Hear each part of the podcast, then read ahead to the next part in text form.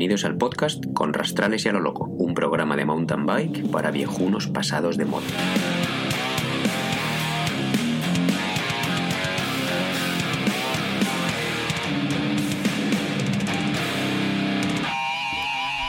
One, two, three, grabando. O amigos del pedal. Aquí va la nueva intro que me ha hecho muchísima gracia cuando estamos ensayando, porque van ya cuatro introducciones que intentamos hacer, pero bueno. Bueno, coleguitis, estamos aquí otra vez de vuelta, por fin, después de un mes. Y se nos ha alargado tanto, pues por dos razones. Una, eh, que yo no quería volver a hablar del coronavirus ni qué estábamos haciendo durante el coronavirus porque estoy harto de escuchar el mismo contenido en otros podcasts y de leer lo mismo siempre. Y la segunda razón es que no teníamos un contenido interesante que contaros y por eso hemos preferido esperar hasta después del fin de semana. Y ahora sí, Julián, ¿qué tal estás? ¿Qué tal hoy, Joe? Muy bien, tío. La verdad es que encantado de estar por aquí de nuevo y como dices, con, con algo que contar. Claro que sí. Bueno, pues entonces vamos a pasar a la primera sección, ¿no? Antes de meternos en otros temas.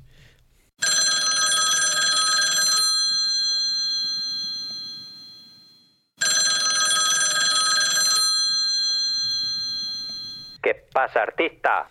Bueno, tío, pues o por fin de vuelta y además muy contento ahí de verte con tus pelos largos ya, ¿eh, Julián? Hostia, me estoy dejando leñas, tío. Yo esto, la última vez que estaba así, tendría igual 16, 17 años. Sí, no, sí, no, no volverás otra vez a, a- a- al heavy político, ¿no? No, no, no, no, para nada, para nada. Que va, que va.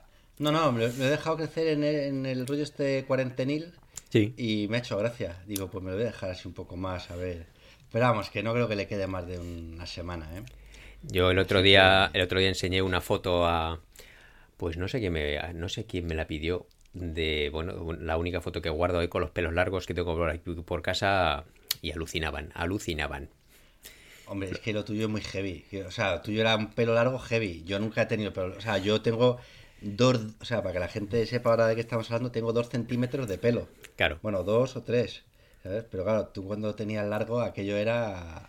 Sí, sí. Yo he pasado de tener pelos largos de indio chancla floja a, a, no te- a tenerlo ahora pelo blanco y, y bigote, o sea que... Es verdad, es verdad, tío. Bueno, ¿qué pasa? Está mejorando el tiempo, ¿no? Por allí. Jo, macho, hoy hemos tenido 19 grados, un solazo increíble. Ayer me pasé toda la tarde en la terraza con unos colegas y la verdad es que sí, sí, o sea, hace, bueno, hace ya hace días de, querer estar todo el rato fuera, ¿no? Ayer estuve montando un poquillo con la bici de montaña, lo que pasa que fue un poco fail todavía porque en, en el bosque queda un poquito de nieve y sobre todo barro. Pero vamos, yo creo que una semana esto va a estar a tope, así que, así que guay, muy contento. Hombre, ya he visto las fotos y la verdad que si no hay nieve en los, en los arcenes ahí al lado de tu casa, es que ya va bien la cosa, ¿no? Sí, no, no, va muy bien la cosa, va muy bien. Y Aquí- luego, bueno, el... Sí, sí, dime. Aquí nosotros también igual, 19, 20 grados hoy y buah, es que es... Eso es una fin, temperatura... Sí, sí. es el paraíso. llega el verano. Hombre. Aquí, sí, sí. paraíso. Bueno, no toque las campanas que ya sabes. Aquí Ya. Hasta el 30 de mayo no te quites el sayo. Sí, no, y que luego el verano, es pues, según entre, Claro. porque aquí el verano igual es una semana. Claro, y claro. Ya, y ya se acabó. o sea Sí, muy chichinable. Pero bueno, esperemos, yo confío que sea como el año pasado, que fue increíble, tío, ¿sabes? O sea, eso sería... sería un lujazo. Hombre, Pero bueno, es una lotería. el, el año que tuvimos, o sea, el mejor verano del mundo fue cuando yo estuve por ahí en Sariselka, en el 2018, que es que me acuerdo perfectamente. Sí, pues el año pasado igual. Es que llevamos dos veranos, puf, súper buenos. Bueno, pero... Sí. Bueno, no lo sé, claro, el año pasado yo no subí ahí, pero es que Sí, cuando sí. yo estuve, que fue cuando se batió los récords de temperatura y todos los días solazo, Mm. además que luego estuviste aquí también tú y viniste esos días de mayo, es que pasamos seis semanas de Bueno, sol bueno, entre mayo y junio y luego todo el verano unos días buenísimos. Eso ha sido el, el mejor verano de la historia aquí. Sí, sí, sí, es cierto. Está ahí en los libros, en los registros. Bueno, pues dejando el tiempo de lado, vamos a pasar ya a una nueva sección y al principal contenido de este programa. O sea que ánimo, que esto tiene tela.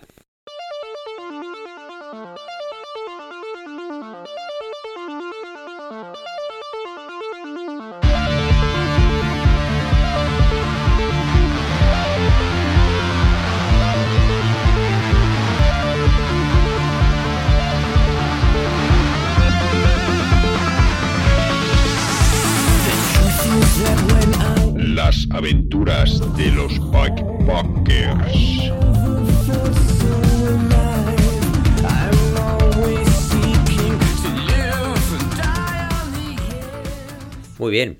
Pues el contenido guay es que por fin hemos hecho nuestro primer viaje de bikepacking. Ahora somos, somos bikepackers, tío. Ahora hemos somos- pasado de ser mountain bikers Sí, sí, sí. a ser gravelers y en cuestión de semanas a convertirnos en bikepackers, tío. Esto. Sí, sí. Que no, que no cicloturistas, ahora somos Eh, bikepackers.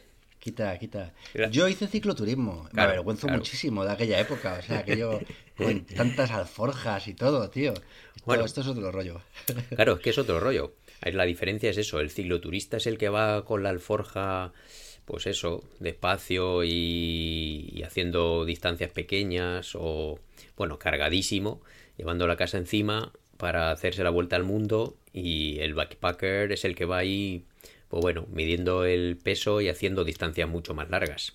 Entonces, Sí, bueno, yo, yo, yo lo de las distancias tampoco, tampoco sé si... O sea, sobre todo, yo creo que es una diferencia más del peso, ¿no? A lo Ya. mejor. Y de, Sí, lo, de lo que llevas. De, ser los bártulos. De ir más Sí, minimalista, sí. Más Claro, minimalista. Porque distancias, vamos, yo ya, o sea, hice un viaje que ya te conté, Sí. que fue aquel de, de Cabo, de, desde Rovaniemi hasta Cabo Norte, Sí. iba, iba, iba con alforjas, pero a reventar. Claro. Pero bueno, si hacíamos distancias, el último, los últimos días igual 180 kilómetros y cosas así, Mm, pero a otro, a otro ritmo, era otro, otro rollo, sí, sí. Ya, ya. Bueno, pues este fin de semana nos hemos estrenado los dos. Julián con un viaje un pelín más largo que el mío y, y poniendo a prueba ahí todo lo que hemos estado practicando estos este par de meses anterior. O sea que cuéntanos cómo ha sido tu viaje, Julián. Bueno, yo, yo lo que hice primero fue planificarlo sobre el, sobre el mapa, sobre un mapa, y, y mi idea, mira, no- de hecho no hice mucha, mucha distancia, hice 90 kilómetros al día, más o menos salieron. Eh, El primer día, la verdad es que fue casi todo asfalto. Fue por la carretera más eh, concurrida ¿no? de, de- de esta zona, los primeros 40 kilómetros, y a partir de ahí ya fueron carreteritas pequeñas. Y bueno, llegué hasta Kemijärvi, que es un, un pueblo que está eso, unos 90 kilómetros de aquí. Y, jo, moló mucho, tío, porque, mm, bueno, eh, encontré un labu, que es, eh, son unas construcciones, que, unos refugios que se hacen aquí de tres, eh, tres paredes y un, techo, y luego la cuarta pared está abierta. Normalmente da, bueno, tienes un, un sitio para hacer una hoguera enfrente. Y este estaba guay, porque daba, daba al lago Kemijärvi, que es un lago bastante tocho. Es muy grande, ¿no? El que Y Es muy grande, sí, sí, sí. Bueno, no, pues, la verdad es que me equivoco, no daba al Kemijärvi, daba a otro lago, Megatocho, al lado del Kemijärvi. Están conectados. Pero bueno. También para para depende con qué lago lo compares, porque si los comparas con los lagos del País Vasco, pues una Ya, puta mierda de lago. tío, eso no- na- nada que ver. Pero bueno, es- son, son lagos eh, grandes, sí. Y, con, eh, y bueno, estaba congelado. Y la verdad es que moló mucho, tío. Em, iba con, con un saco que tengo que es para 18 grados bajo cero. Y, y la verdad es que bien, por la noche llegamos a estar a, a menos 3 Sí. y dormí como Dios. Bueno, dormí como Dios. Dormí fatal, pero dormí fatal porque es que yo... Claro, Ya, ya. dormí mal. Quiero decir, no pasé frío, pero es que Sí. yo no duermo bien en los sacos. Soy de mal dormir en la cama, Sí, pues ya en un saco te cagas. Y... Pero bueno, la verdad es que me moló mucho, tío, hacerme ahí mi comidita, mi cena. Claro. Y... y bueno, estar ahí a mi, a mi bola, ¿no? Sin ver a, a nadie. Sí, ese fue el, el primer día. mm. Pillaste- Y luego, pues bueno, Eh, saliste porque miraste el tiempo antes, ¿no? Porque pillaste unos todos los días unos, unos días de sol buenísimos, claro. unos Entonces días te pilló justo hecho, una, una ventana de anticiclón. Bueno, me pilló un tiempo brutal. De hecho, iba a haber salido el fin de semana anterior, pero Claro. daban medio lluvia. Al final no terminó de ponerse a llover el fin de semana pasado, pero no me apetecía. O sea, cuando vi que parecía que iba a llover, dije, ah, paso, tío, de, de salir y mojarme. Me apetecía que fuera una experiencia un poco más, en fin, eh, cómoda. Sí. Y, y sí, sí, me, me han pillado unos días. Por la noche hacía frío, ya te digo, pues menos 2, menos 3, pero por el día estaba a 14 grados. Y bueno, el cielo azul, súper bonito. Y al día siguiente desayuné y me puse en camino, nada, otros 30 kilómetros por, por asfalto. Y a partir de. Fui siguiendo el río Kemiyoki, perdón, Sí. eh, hasta, ah, hasta Rovaniemi, ya desde ahí. Pero ese día, no, no llegué a Rovaniemi ese día. Eh, ese día lo que hice eso, fueron 30 kilómetros de carretera, súper estrechita, muy pequeñita, y luego crucé al otro lado del río y por el margen este del río eh, era un camino, un- bueno, un camino, pues un camino de tierra. Sí. No era ni, ni, ni carretera de gravel, era un camino. Ya. Y guau, una pasada, o sea, es que el, el río Kemi, Kemijoki es un río muy tocho, es bueno, es el río más grande de Finlandia junto con el Ounasjoki, que se juntan luego aquí a- en Rovaniemi. Y, Pero es como el es que Vidasoa, es ¿no? Más o menos. Es como el Vidasoa, pero en pequeño. Y, y la verdad es que y la verdad es que guay, tío. No, no, estuvo muy bien. Y ese día llegué a un, a un sitio que es una zona de trekkings, que hay un cañón y hay una rutilla, ah, una zona de trekking, quiero decir, hay de senderismo, pero son... ¿Es parque nacional? de... No, no, no es parque nacional, por eso es que no es ni parque nacional ni parque natural. Ah. Es solo un, un área natural, ¿no? Ya, ya, ya. Y es simplemente tienen dos o tres senderos, uno de que es circular de tres kilómetros, en los que sigues un poco el, el- bueno, un, un pequeño río que hay allí con un, un cañón y unos rápidos brutales, muy bonito. Y bueno, me quedé, hice, lle- llegué allí, dejé la bici en el parking y, y me fui a andar. Me hice el- la caminata esta de tres kilómetros volví al parking y, y, bueno, me metí aquí en Finlandia. em, sabes que hay bueno tres tipos de cabañas te puedes encontrar en el bosque. Son cabañas públicas. Sí. Unas son eh, cabañas de día que llaman, ¿no? Sería Sí. algo así la traducción. Y, y tú puedes eh, tú puedes descansar, entrar, calentarte, encender un fuego. eh, puedes cocinar, comer, en fin, puedes eh, refugiarte, pero luego te tienes que ir, no se puede quedar uno a dormir. Luego están las, las cabañas en las que te puedes quedar a dormir siempre que haya disponibilidad. Tienen un máximo. Si Sí. son de seis, pues si hay seis personas, tú ya no te puedes quedar. Y luego está en el tercer tipo, que son unas cabañas que tú pagas. Es una un- es, es muy barato, no, no recuerdo, pero es muy barato. Y, y ahí te aseguras plaza, digamos. Y esas están Pero de- cerradas. te dan claro, no, dependiendo del tipo de cabaña, porque hay otras que son, bueno, no son no tan baratas, quiero decir. Bueno, sí, sí, pero bueno, estas son, estas son de, no, no, estas son bastante baratas, estas son de Metzahalitus, que es el, Sí, sí, el- hablamos de lo ¿cómo se mismo. El- Bueno, yo luego te sí, cuento yo, venga. pero- sí, yo creía que eran, bueno, en fin. Eh, el caso es que esta era de día, no te podías Ya. quedar a dormir. Y Ya, bueno, ya. en principio estuve allí, hice fuego, sequé un poquito los calcetines, los sequé del sudor, ¿eh? que lo que llevaba era sudada brutal, o sea, porque el día fue increíble. Y mm, cené, y bueno, al final no venía ¿No había nadie ahí? Nadie, tío. O sea, en el parking había. eh, hu- hubo gente que estuvo paseando por allí, Sí. pero el parking se quedó vacío. Llegó una furgoneta, una, perdón, una caravana, Sí. eh, aparcaron ahí. Y bueno, en vistas de que no iba a venir nadie, al final tiré el saco ahí al lado de la. mm, Bueno, en los, los, los bancos, de hecho, de la cabaña. Sí, y pasé la noche ahí. Pero bueno, se supone que es una cabaña que no. Que no es para quedarse a dormir, pero bueno, no tampoco. O sea que al final te quedaste en esa misma. Tampoco hice el macarra. Sí, me quedé ahí y bueno, la te digo una cosa, al final casi estaba arrepentido porque con el saco este, tío, Sí. ni abierto, o sea, lo tenía abierto de to- entero, pero Ya, claro, ya, ya. es que me, me, me asaba de calor, ¿sabes? Se calentó pensar, bastante tío, la cabaña, ¿no?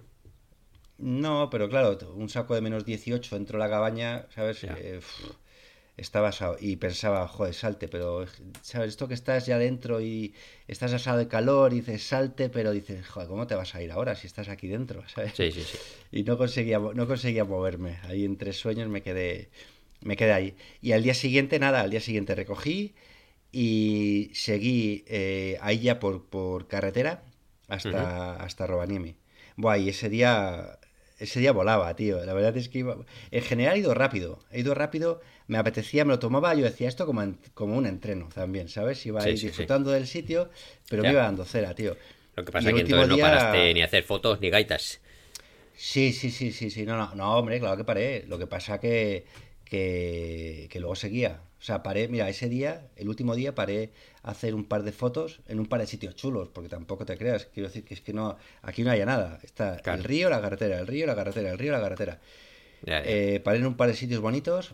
Paré luego en otro a, a pillar un poco de agua en una gasolinera, en una, una tienda, y a, y a tomarme un café Sí. y seguí. Pero bueno, luego me subí en la bici y venga, a darle. Claro. Pero sí, sí paraba a hacer fotos, tío. Sí, hombre, claro. Luego esto hay que, hay que contarlo. Muy bien. Y sin fotos no se cuenta. Y bueno, bien, cuando es que planificaste, cuando planificaste el recorrido, Julián, eh, ¿lo hiciste a propósito para que pasaras por la gasolinera o por algún sitio para pillar papel o esas cosas? Mm, Si te digo la verdad, eh, yo llevaba comida para... No, lle- llevaba comida para aguantar los, los tres... No, en realidad, para aguantar los tres días, no, dos noches, tres días, me faltaba una comida y un, y un desayuno. Que lo que hice fue, el primer día que dormí en Kemillarvi, que eso era pueblo, pues hay una... Están los de ABC, que es una cadena aquí de, de gasolineras, Sí. y mm, entonces, bueno, ahí desayuné. Y también hay un Lidl. De hecho, desayuné- allí me tomé un café y en el Lidl me compré algo para comer. Claro. Y con eso hice el desayuno. Y en el Lidl compré también algo para cenar la noche anterior. Sí. Y ya está. Y el resto de días, eh, bueno, mi intención era. eh, Era no, no, no depender de, de tiendas. ¿no? Ya, ya, ya. Lo que pasa, de hecho, es que no sabía dónde había tiendas. No, no tenía muy claro. Así que, y de hecho luego descubrí más, porque pasé por pueblecitos muy pequeños y pues tenían su tiendecita y eso. Por aquí Sí. es que en Laponia hay pueblecitos muy pequeños que no tienen tienda, que no tienen Claro. gasolina, que no tienen Bueno, nada, que tienen en- que ir a 30, 40 kilómetros. Ah, Igual que Bueno, por el sur. ¿eh? en cuanto sales Sí, sí. del área metropolitana, los pueblecitos pequeños Claro. Mm. no tienen tienda, ¿eh? Claro. Entonces sí, no, yo cargué con dos, eh, dos sobres de comida liofilizada. Sí. uno era pasta carbonara y otro era... ¿Cómo era? ¿Cómo es esto? Em, Cuscús. eh, cuscús de no sé qué. En fin. Ya. Bueno, estaba bueno, la verdad. Le echabas el agüita y eso. Y luego, para el segundo desayuno, eh, también liofilizado un, unas gachas de avena, Mm. pero que están ya... que son de estas... No, no son las gachas de avenas que tomamos en casa, sino que son unas que tienen mucha chicha. Sí. Porque las de que tomas en casa, eso no tiene casi calorías, tiene ciento y pico calorías. Sí, sí, y esto tiene 600 y pico. Esto tiene como una comida, Claro. ¿no? Entonces la verdad es que guay. Está bien. Y estaba buena de sabor, era de, con canela y manzana, o eso ponía. Y estaba, estaba bastante logrado, sí, estaba rico. Ah, qué bien. Así que, sí, sí. Me está entrando hambre, tío. Ya, bueno, yo acabo de cenar. Joder, yo no he cenado, me está entrando un hambre ahora que me lo estás Ya. contando todo. Sí, sí. Claro, claro. Pero bueno, bien. Bueno, ¿y a ti, a ti cómo te fue? Bueno, a ti y a vosotros, porque tú fuiste con, con Nacho. Sí, bueno, yo fui con Nacho, otro co- compañero asturiano, que también le mola esto del bikepacking y eso, y él ya tenía un poco más de experiencia que yo. Y, y muy bien, la verdad. Eh, nuestra intención era haber hecho también otro fin de semana, pero hace ya dos o tres, pero lo hemos ido postergando. Primero por el tiempo que no coincidíamos que, que hiciera un, un fin de semana, sábado y domingo de dos días de sol y siempre llovía. Y segundo, pues bueno, si nos ha coincidido siempre con algún rollo familiar hasta que este fin de semana, el mismo viernes, decimos, bueno, venga, vamos y ya está. Y bueno, pues lo, lo planificamos, hemos cambiado el recorrido dos veces, porque en un principio íbamos a ir un poco más hacia el sur, luego como en el sur iba a llover el domingo, decidimos vamos a un parque nacional eh, más hacia el norte, pero al parque nacional ese eran 180 kilómetros desde casa, lo que y desde mi casa a como Nacho viene desde el centro, a él le pillaría más todavía, unos 200 y algo, y entonces eso implica, pues claro, que él hubiera tenido que salir mucho más pronto y hubiéramos llegado bastante tarde. Entonces eh, sugirió otro parque nacional que está a 140 kilómetros de aquí, o 130. Y al final, pues a ese nos fuimos. Y, y muy bien, yo tirando de Comut, pues ya vi, hice el recorrido y ahí sí que planifiqué que donde había sitios para comprar comida y cafeterías. ¿Qué pasa con ese tema? Pues que las cafeterías no están abiertas, entonces al final, pues bueno, compramos comida también en el Lidl y, y comimos ahí en un descampado, ¿no? Pero... Y entonces, pues el recorrido, la verdad es que el primer día bastante guay. Quedamos en un en un supermercado. Bueno, ya hablando del hambre, es que Nacho siempre tiene hambre. Entonces, al lado del supermercado, Julián, había un Subway. Y entonces cuando llego, él ya había llegado hace un minuto, fuimos bastante puntuales. Y entonces le miro mirando por la vitrina del Subway y le digo, ¿qué? Y eran las, era las 11 de la mañana, quedamos un poco tarde. Ya, ya, tiene, ya vas a entrar. Bueno, pues igual sí entro a pillarme un bocadillo. Y entonces ahí se pilló, se pilló un bocata. Y bueno. El primer bocata, ¿no? Sí, sí. Le, le, di un regalo que habían comprado mis hijas para Nacho. Sabes que Nacho eh, es famoso por sus mallas rojas y por su y por vestir un poco cantoso. Y entonces a mis hijas se le ocurrieron que le comprara a Nacho, eso me lo dijeron ellas, ¿eh? Pues cómprale las cintitas estas de colorines que le pones a la bici de las niñas eh, enchufados a los mangos que van ahí volando, ¿sabes? Sí, sí. Y entonces el otro día se lo compré, ¿sabes? Y se lo llevé y entonces lo, lo puso en su bolsa de atrás y ahí estaba. Entonces quedaba gracioso. Además dice Nacho, bueno, así me ven los coches y si me ven con estas cintitas van a pensar que tengo problemas o entonces igual entonces igual me respetan un poco más. Mira ahí va un chico con problemas. Con problemitas. Sí sí. Pero bueno y el recorrido muy bonito tío. También pillamos bastante asfalto al principio. Toda la primera mitad era por asfalto hasta salir un poco así del área más metropolitana de alrededor de Helsinki. Y luego ya eh, lo varié un poco el recorrido que me había indicado el Coput para meter un poco de, de gravel, ¿no? Y las pistas de gravel que pillamos al final, que fueron en total unos 30-40 kilómetros, súper bonitas. Claro, se hizo un sol buenísimo. Yo fui en pantalones cortos al final o la mitad Joder, del día. Ostras. Entonces nos hizo un día muy, muy, muy guay. Íbamos bastante rápido y tan rápido que le tuve que decir a Nacho, que echara el freno, que no me dejaba disfrutar de, del, del paisaje. Y bueno, es que él me decía que también tenía que entrenar haciendo backpacking, entrenar. entonces le eché la bronca.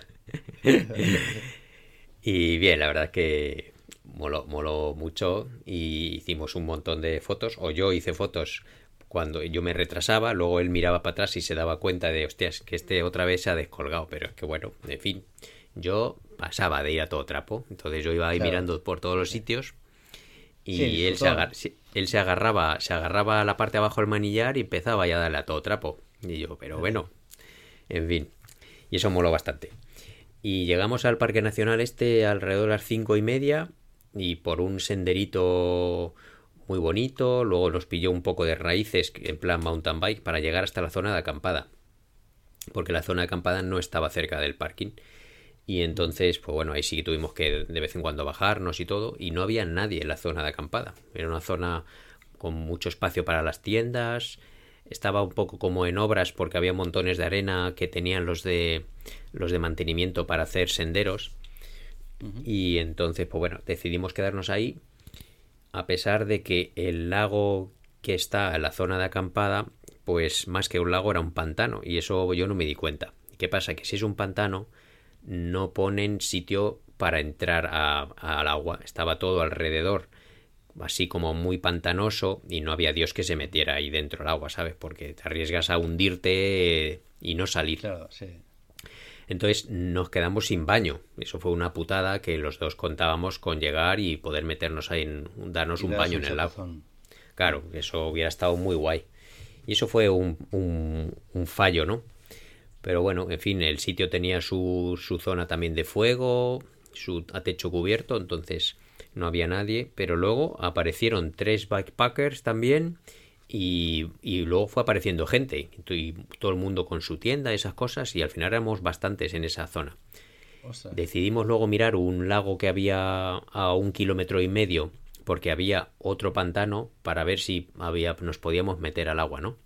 Entonces cogí, dejando ya las- todas las eh, tiendas de montaña, las tiendas de campaña montadas y quitamos las bolsas y entonces nos fuimos a hacer un poco de ciclocross porque era todo arena hasta el, el siguiente, la zona, la siguiente zona acampada, arena porque estaba en construcción el sendero este, Sí. ¿no?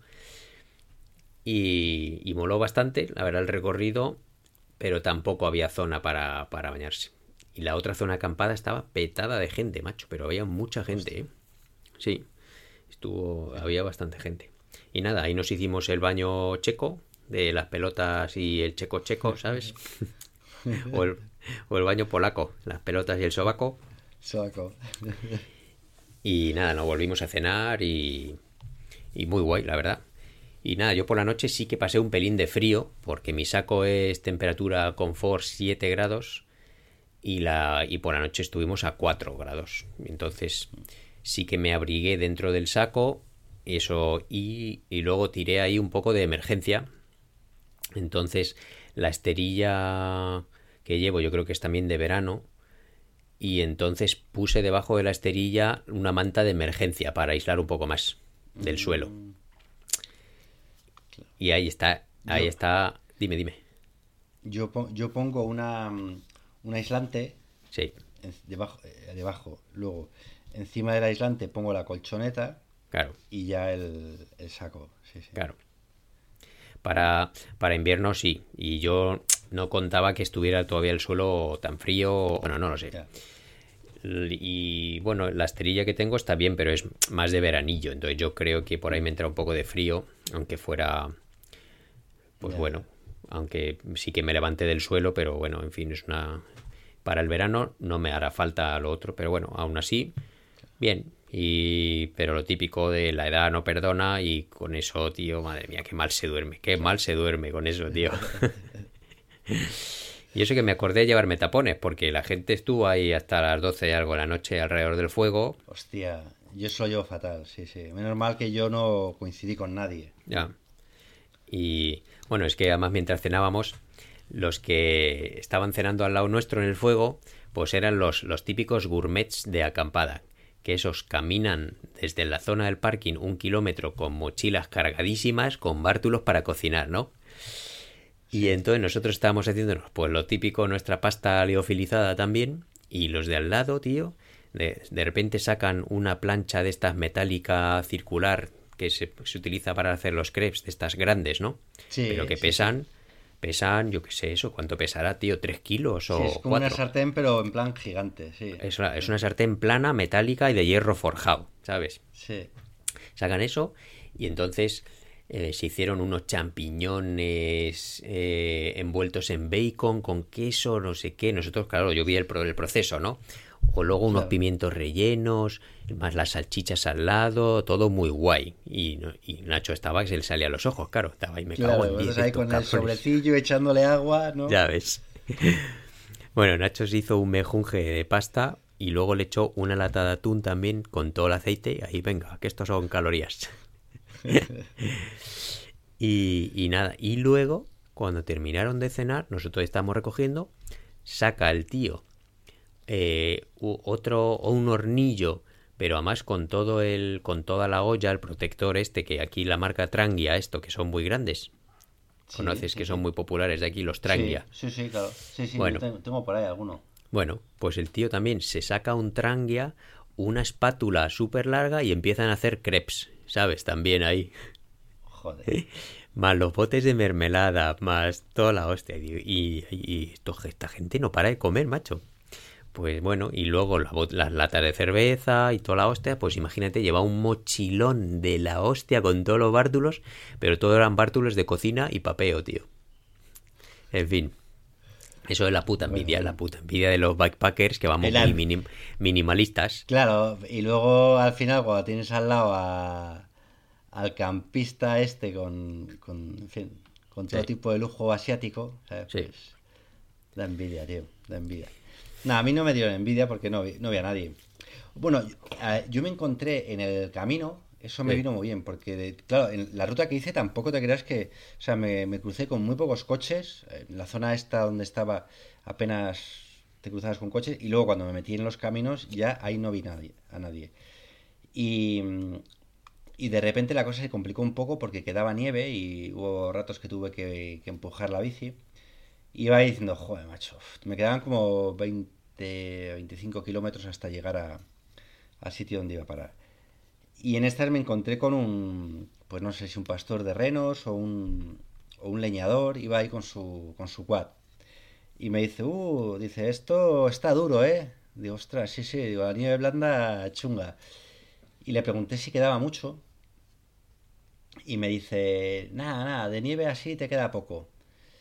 Y que claro, luego de poco era, eso según se mire, ¿sabes? Si tú vas con el quad, pues seguro Claro. que es muy poco, ¿sabes? Pero a mí se me Sí, hizo sí, un poco, un poco pesado. Pero estuvo guay encontrarme con él porque yo mi idea era seguir por ese margen del río hasta el final, Ajá. que hubieran sido eso, pues eh, 20 kilómetros más 5 al final de carretera. Y me dijo, no, no, no, no, olvídate, cuando lleves unos 7, 8 kilómetros, eh, cruz, hay una presa, cruza al otro lado y vete por, por asfalto, porque luego sí que la cosa se complica más. Entonces la verdad es que bien, porque seguro que yo hubiera, si hubiera ido solo, hubiera ido con la tontería esta de, nada, si seguro que mejora, si seguro que mejora, si seguro que mejora, y Sí, vas mal todo el rato, ¿sabes? Así que sí, eso me vino, me vino bien. Pero vamos, luego yo allí, ya te digo, había gente que estuvo, pas- me encontré con cuatro personas contadas que se Sí. piraron. Y luego por la noche llegó la, la caravana que se quedó, bueno, el- una roulotte de estas, que se quedaron ahí en el parque y ni, ni les vi. O sea que, mm, Sí, sí, sí. muy tranqui, muy tranqui. Mm. Otro, te- otro tema era el tema del agua, tío. Porque como no había sitio para coger agua muy cercano al Parque Nacional Este, pues entonces, pues bueno, nosotros dijimos, hostia, pues nos eh, en el Parque Nacional hay pozos en los que se puede coger agua, pero que en, sí, en teoría es agua potable, pero bueno, ahí hay un informe de las, las estas de sanidad que pone esto no pasa los controles de calidad y Claro. lo coges a tu a tu riesgo, ¿no? Esto es responsabilidad, claro. Claro. Y yo quería pues evitar en todo lo posible eso. Y bueno, por suerte Nacho llevaba pastillas potabilizadoras y, y yo aún así, a- acordándome, acordándome de nuestra aventura de la vomitona por en tu casa, es que quería evitar en todo lo posible beber aguas, aguas que no sean de grifo, ¿sabes? Claro. En- Entonces yo estuve ahí racionalizando todo y bueno, al final pues sí, llené un litro y medio del camelback que me llevé para, para comer y esas cosas y con eso potabilizada y luego es, es el agua hervida también, aparte de potabilizada, esa es la que utilicé para comer. Pero, Y por la mañana siguiente, pues eso, casi bebí muy poquito del agua potabilizada, un chorrito, y fui bebiendo lo que me quedaba el día anterior, ¿sabes? Entonces, ahí estuvo jodido lo del agua. Sí, yo tampoco quería, quería coger agua, también por la experiencia aquella que, que tuvimos. Sí, Y, y bueno, la, la verdad es que llevaba bastante, porque llevaba un camelback de 3 litros sí, eh, metido en una de las bolsas, en la bolsa grande del triángulo de la bici. sí, sí. Y luego llevaba todavía una botella flask de estas, eh, de, de medio litro. Mm. Sí, Pero aún así, y claro, eh, al final necesitaba más agua, porque entre que cocinas y luego te haces un café por la mañana y estas cosas. claro. Y, y bueno, menos mal que, que en la segunda etapa, por el pueble- uno de los pueblecitos que pasé, Mm, había un supermercado. claro. No se me había acabado toda el agua, Sí, pero bueno, pasé a rellenar. Pasé y le dije a la cajera si tenían un grifo por ahí mm. y me, y me echaba. Nosotros Bueno, por- me pasó una cosa, sí. Ah, no, dime, dime. No, te iba a contar, tío. la- también en la gasolinera, el día ese por la mañana, le di al de la gasolinera, pilló un café allí Sí, y le dije, ¿me puedes por favor llenar esto de agua? Sí, sí, sí. Y coge sus guantes, con sus guantes de, pues de, de estar en la cocina, de servir, ¿sabes? sí, Y veo que me coge el camelback, tío. Y la cocina era de estas que tiene una ventana abierta, ¿sabes? Que ves todo lo que hace Claro. dentro y, y, tío, cuando veo como, o sea, abre el grifo y en lugar de poner el camelback cogiéndolo de la parte de plástico y dejar que caiga el agua Sí. y de forma Sí. eh, natural, digamos, se abra Claro. eh, la, la bolsa y empieza a caer, pues la tía empezó ahí a... O sea, acabó metiendo la mano. Para agarrarlo, ¿no? hacer- Desde la boca. Para agarrarlo y para y pa intentar abrirlo. Hostia. Como ella pensaba que tenía que echar. Entonces eh, hacía así para adentro y, y yo pensaba, por favor, no, no, no metas tu mano ahí dentro, ¿no? Ya, ya. Pero bueno, tampoco pasa nada, ¿sabes? O sea que. Sí. Sí, sí. Así que. Muy bien. Nosotros a la mañana siguiente eh, ap- aprovechamos un rollo turista. Es que había en el Parque Nacional ese una especie de museo eh, activo de cómo se eran los cultivos de hace pues antiguamente. Y entonces tenían una especie de cabaña antigua, unos un sembrado en plan tradicional con, con aperos de labranza antiguos, había ovejas, esas cosas. Y entonces además, no- y además nos dijeron, sí, sí, ahí seguro que tenéis un grifo para llenar las botellas. Y cuando fuimos por la mañana y no había nadie, yo creo que no estaban abiertos y no vi a nadie y no había grifo por fuera. Entonces, pues bueno, tampoco pudimos rellenar de agua y nos hicimos 20 kilómetros más entre ida y vuelta al sitio ese. O sea que bueno. Pero bueno, estuvo un sitio, era un sitio muy bonito, macho. Estuvo muy molongo. Y la vuelta, pues molongo también, muy guay. Y también paramos a comprar en el mismo sitio de la ida y por bastante asfalto. Y luego pasa que Nacho planificó el recorrido para acabar en un parque nacional cercano a Helsinki y ahí por suerte había una especie de, de puesto de estos hipster de, de comida y ahí sí que nos pillamos un café y, y un cafetito y estuvo el recorrido bastante guay a no ser que lo que pasa que Nacho se vengó ¿sabes? porque porque como a la ida él tuvo que hacerse 10 kilómetros más que yo para quedar conmigo pues él este recorrido hasta el sitio este donde acabó donde quería hacerlo pues estaba a 42 kilómetros de mi casa todavía sabes Ostras. Sí. Y luego le puse al comut, pues bueno, pues venga, yo voy directamente hasta mi casa desde aquí. Bueno, pues me hice un tour por lo más chungo de Banta, ¿sabes? Durante dos horas, tío, pasé ahí por polígonos abandonados. Es como hacerte el recorrido de la M30 en Madrid, ¿sabes? Madre mía, tío, qué puta mierda. Hasta que llegué a mi casa, Ya. me hice el tour de Banta, ¿sabes? Qué coñazo. Fue un cagarro que no veas, tío. Pero bueno, fue Bueno. la venganza de Nacho, está claro. La venganza. Qué tío. Y muy bien, Bueno, tío. bueno. Llegué cansaete y nos hizo mucho sol y con el ojete de curtío. O sea que... Sí. Sí. Se notó ahí de, de horas, ¿no? De, Bueno, de darle. tuve, tuve un fallo gordo y es que el culot no se sujetaba muy bien a las perneras largas que llevé durante el día. Entonces, ¿qué pasa? Que cuando se te sube el culot hacia o se te arruga, pues entonces molesta, no se queda bien. Y eso es un fallo que no volveré a repetir haciendo bikepacking, porque Claro. estaba el culot ya un poco viejo y la silicona de del culot de, las, de la que es la manga del pantalón La no se, no se agarraba bien a la pernera. Entonces se me arrugaba y eso fue una cagada que no veas. Ah, eso, Sí, eso es mala cosa, sí, sí, sí. Bueno, muy guay. pues nada, y, y, y próximas, ¿qué, tío? Pues, hombre, lo incluimos en esta sección, la, la sugerencia que tienes, ¿no? De sorpresa. Sí, no, bueno, eh, no, yo, es que yo, yo lo pensaba, sí, yo puedo decir lo que, Ah, bueno. lo que tengo pensado de hacer por aquí, pero realmente no es la próxima de ahora. Porque Bueno, la próxima, sí, la próxima oficial es la Midnight eh, Sun Gravel que tenemos planificada. Y esa, bueno, ya me he apuntado, entonces ya la podemos comentar aquí, que la haremos sí o sí. Eh, esperamos hacerla en las fechas oficiales, o si no, cuando, cuando podamos hacerla, ¿no? Pero lo, lo antes posible. Y es un recorrido que va por el archipiélago de Turku, son 650 kilómetros y la salida es justo en San Juan, por eso se llama así el sol, el grave el del sol de medianoche, pues porque pocas horas tenemos de noche, entonces está muy guay, no tenemos que llevarnos luces. Nos, ahorram- no habrá nada nos de ahorramos ese eso. peso. Allí supongo, si aquí ya no tenemos noche, o sea, allí en San Juan es de día todo el día. Claro. Entiendo, ¿no? O sea, sí, sí. Bueno, prácticamente. Sí, esa es la siguiente, esperemos ahí que, que podamos hacerla en, en las fechas oficiales, Sí. que es en torno a San Juan, Claro. y si no, pues cuanto antes, después, ¿no? Y bueno, Y- ya metí, ya metí, espera, ya metí el track y la verdad es que Sí. muy guay. Pero eh, las exigencias que me dijisteis de, de que lo hiciéramos en cuatro días y tres noches, después de hacer 140 kilómetros, tío, si hacemos varios días de 180 se va a hacer muy largo, ¿eh? Tío, no me va a molar son- nada. Son, son días largos, sí, sí, sí. Bueno, podemos, podemos meter un, un día A más mí, me, y eso. a mí me molaría que lo pensarais y que hiciéramos un día más, porque es que si no, Claro.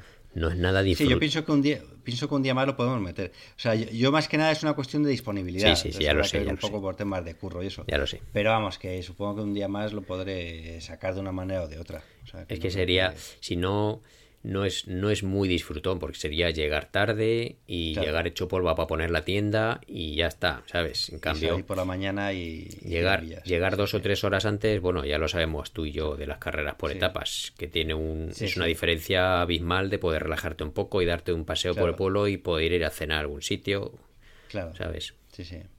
Sí, es más disfrutón, Claro. desde luego. Pues yo aquí tengo otra cosa en mente, tío. A ver. Lo que pasa que no es para ahora, o sea, no es inmediato, porque está, aquello está petado de nieve, o sea, allí puede haber un metro y medio de nieve fácil, si no más todavía. Que me gustaría hacer el Halti. Piénsatelo también, si te apetece, que esto es, el Halti es la montaña más alta de Finlandia, Sí, que tiene, agárrate, 1300 metros. sí, sí. o, sea, o sea, tampoco, pero es que aquí no hay desnivel, o sea, eso es lo máximo que hay. Y, pero creo que es ciclable hasta arriba y la verdad es que me apetece por la tontería de, de subir el Halti, ¿sabes? Pues Entonces, esto está, está arriba del todo, está en Laponia ya pegando a Noruega Sí, sí. prácticamente, en el... ¿Sabes dónde está, no? En el brazo de Finlandia. Sí, Mm. pues bueno, igual te doy el chasco, pero es que es por donde pasaron Nacho y Ibai el año pasado. Y según y además fueron allí. Y ellos subieron andando, o sea, sí, y dejaron las la- bicis en otro sitio. Porque creo que es- está jodido para subir con maletas y esas cosas. ¿Que subieron al Halti ellos? Sí, Sí. sí, me lo dijo, me lo ha dicho, me lo dijo Nacho en el viaje. Es que yo no sé si... Yo la verdad que no sé si subir con maletas, tío. Claro, O sea, fíjate, me llego a pensar en subir con la de montaña, hacerlo en un, en un día, subir, ¿sabes? Porque al final allí ir en coche por un tema de tiempo, Sí. ¿sabes? Porque está, está bastante lejos. con la de aquí. montaña, si es ciclable, pues claro, puede ser un sendero guay, pero es que con las de gravel, tío, ya Ya, sabes, con la de gravel igual va a ser más... va a estar muy Mm. jodido.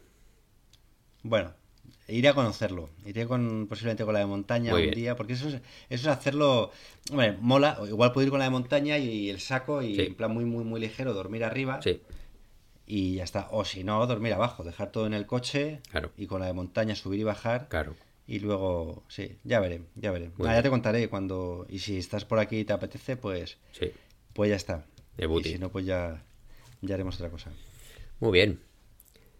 Pues yo creo que después de haber contado nuestro aventura, de nuestra aventura, vamos a, a la siguiente sección, ¿no? Venga, vamos a, vamos allá. Nos toca. Los consejos del señor Comino. Los consejos. Los consejos. A tope. Bueno, pues ahora que estamos aprendiendo, ¿qué consejo tienes para nuestros oyentes, señora Bueno, Morrich? es, es un, co- es un consejo facilón, ¿no? Es una cosa.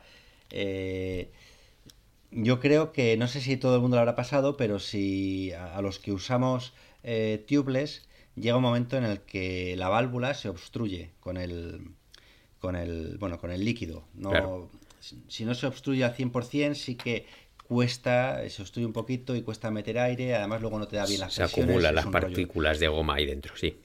Claro, entonces, eh, bueno, el consejo simplemente es eh, siempre llevar contigo un, un obús, ¿no? Para cambiarlo y un desmontable, que eso no pesa nada, igual, o sea, meterlo en la bolsa de herramientas. Claro. El obús extra, que eso los puedes comprar, y el desmontable, que te viene siempre que compras dos o tres obuses, te viene con el desmontable. Sí. Pero además, tío, lo que, que es un poco, o sea, el consejo así, es ir con eso.